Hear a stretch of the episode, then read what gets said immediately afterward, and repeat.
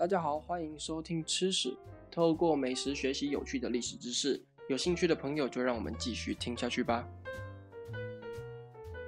今天想要来聊聊台湾的夜市三宝——鸡排、真奶、蚵仔煎中的蚵仔煎的来源。究竟这一道闻名全台的小吃是什么时候被发明的？要了解这个问题，先让我们回到距今约四百年前，十五世纪的台湾海峡吧。当时的欧洲正经历大航海时代，知名的航海国家如西班牙、葡萄牙、英法等国家都派出各自的舰队远洋出征到世界各地搜刮香料以及财宝。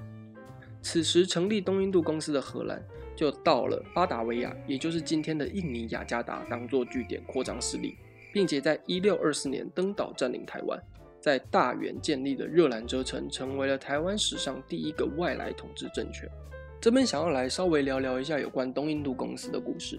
其实不只有荷兰有东印度公司，当时的欧洲因为长期的资源消耗，导致需要去开拓更多的资源。可是往东的陆上丝路被强大的伊斯兰帝国给掌控，不得已之下，只好往西进入大西洋去探索一个未知的旅程。就在哥伦布发现新大陆之后，所有国家仿佛都挖到了宝藏。为了拓展贸易航线呢，各国就纷纷成立了东印度公司。像是英国、葡萄牙、丹麦、法国都有东印度公司。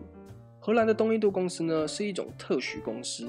所谓的特许，就是由荷兰政府直接入股成为股东，并且授权。它能够发动战争、拘留犯人、发行货币、建立殖民地要塞，以及与其他国家有谈判还有合议的权利。也就是世界上第一间跨国公司与股份有限公司。当时的荷兰东印度公司总共释出了六百五十万荷兰盾的股票。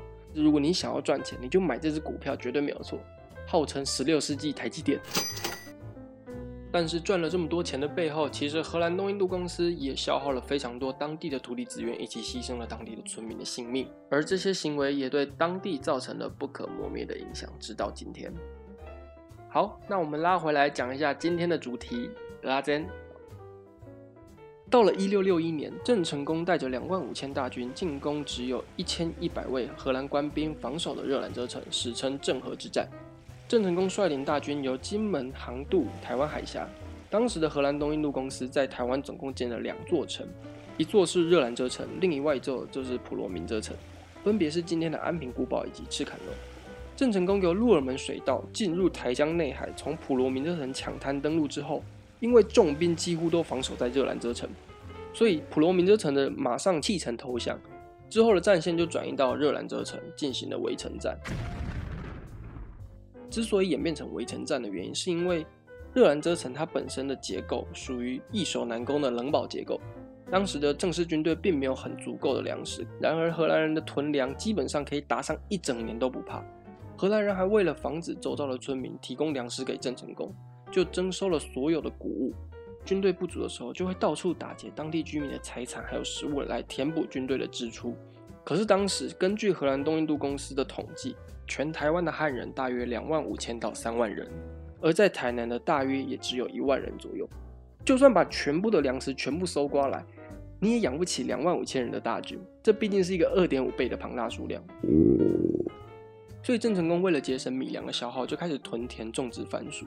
因为番薯生长的速度很快，而且又能提供大量的热量，就像有时候长辈说的：“呃，你们现在都可以吃白米饭，我们以前都是吃番薯，还有那些未脱壳的稻米长大的。”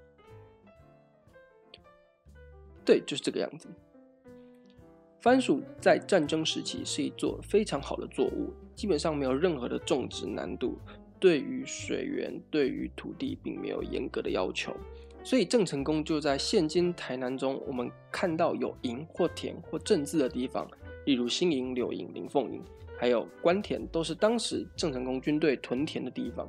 郑成功就这样种植了许多的番薯，再加上当时的台南沿海盛产鹅啊。郑成功为了养活庞大的军队，就命令部队打捞沿海鹅啊，并且配上番薯粉，大火油炸出今天蚵仔煎的祖先。以上就是这一集关于蚵仔煎的由来。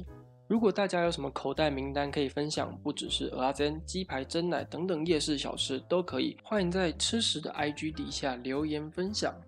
下一期我要讲的是美乃滋的故事。美乃滋跟知名的英法七年战争有一定程度的关系。